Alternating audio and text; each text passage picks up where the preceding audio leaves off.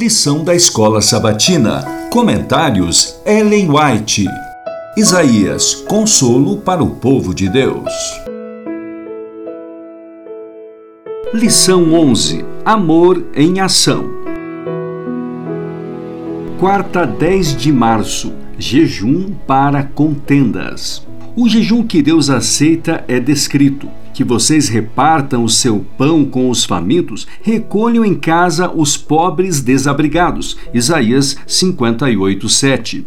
Não esperem que eles venham a vocês. Não repousa sobre eles o trabalho de procurá-los e induzi-los a conceder-lhes um lar. Vocês devem buscá-los e levá-los à sua casa. Devem abrir-lhes seu coração. Com uma das mãos, devem, pela fé, alcançar o braço poderoso que traz salvação, enquanto com a outra, a mão do amor, devem alcançar o oprimido e aliviá-lo. É-lhes impossível estar seguros ao braço de Deus com uma das mãos, enquanto com a outra servem aos próprios prazeres.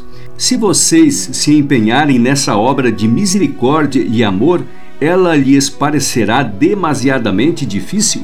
Vocês falharão e serão esmagados sob o fardo, e a família deles ficará desprovida de sua assistência e influência? Oh, não!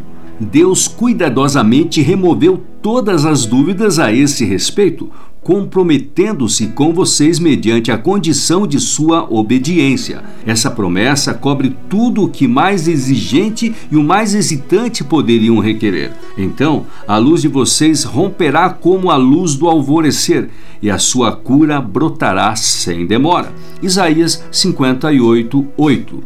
Então somente creiam que quem fez a promessa é fiel. Hebreus 10, 23. Deus pode renovar a força física e mais, aquilo que ele diz, ele o fará. Testemunhos para a Igreja, volume 2, páginas 34 e 35. Aproveitem toda a oportunidade de contribuir para a felicidade dos que os rodeiam, com eles partilhando sua afeição.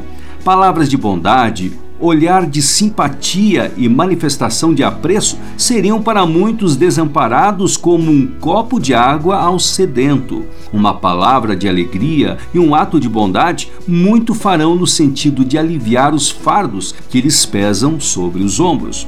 Por meio do serviço abnegado é que se encontra a felicidade. E toda palavra e ato desse serviço são registrados nos livros do céu, como se houvessem sido feitos a Cristo.